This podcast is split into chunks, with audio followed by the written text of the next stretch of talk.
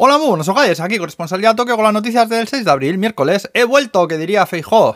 ¿Qué caray ha pasado en los nipones? Pues yo te lo cuento, hombre. Para empezar, que sepáis que hoy hace 33 años del primer campeonato mundial de bonsáis en Omiya. Omiya está en Saitama, de Tokio para arriba, donde vive Shinchan y eso, ¿eh? También es el día de los más malos en mi pueblo, en Zaya, de toda, que en mi pueblo en Zaya, de toda la vida los hemos llamado nubes. Y valían 5 pesetas, y yo soy más viejo ya que las piedras de las vías.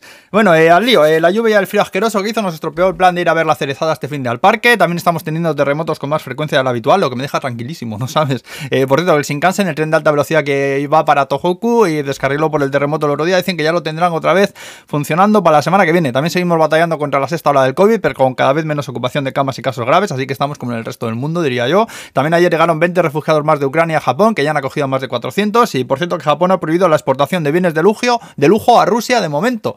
Y luego más de 4.000 personas han hecho el currículum para ver si les cogen de astronautas en la JAXA, que es la NASA de aquí. Hasta hacía 13 años desde que no pedían gente se apuntara a Tokiski de momento. ¿eh? También que sepáis que le han dado un Grammy a la banda de 8-Bit Big Band por una canción del videojuego Kirby Superstar. Kirby es un bicho rosa así redondo que imaginaos las pelotas de Spinete.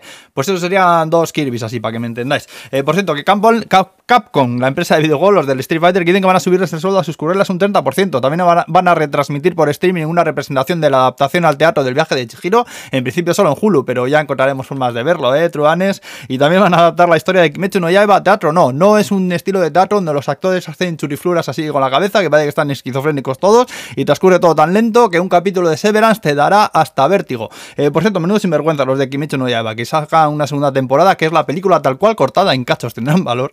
Y para acabar, contaros que salió el otro día la noticia de que iban a requerir que se consuma sushi al menos un día a los turistas que llegasen a Japón cuando abriesen las fronteras. En plan, te dan una tarjeta a sellar por restaurantes de sushi a diario y sin ella completa, que dicen que no puedes abandonar el país los días que hayas estado, tienes que tener el sello. El caso es que se lió pardísima y resulta que era una broma de un periódico online por el April Fool. Qué cabrones. Y una vez llevé a una pareja de conocidos a un restaurante de sushi y la chica le pidió al camarero si le podía pasar eh, por la plancha el salmón. True story. Mira tú, en este caso sí que habría yo justificado un Will Smith, eh, del camarero a la sinvergüenza esta. Y bueno, ya estaría la copla. Eh. Hala, pues, buen miércoles, agur. Buah, me sobra tiempo y todo. No he perdido callo todavía, eh. Jaja.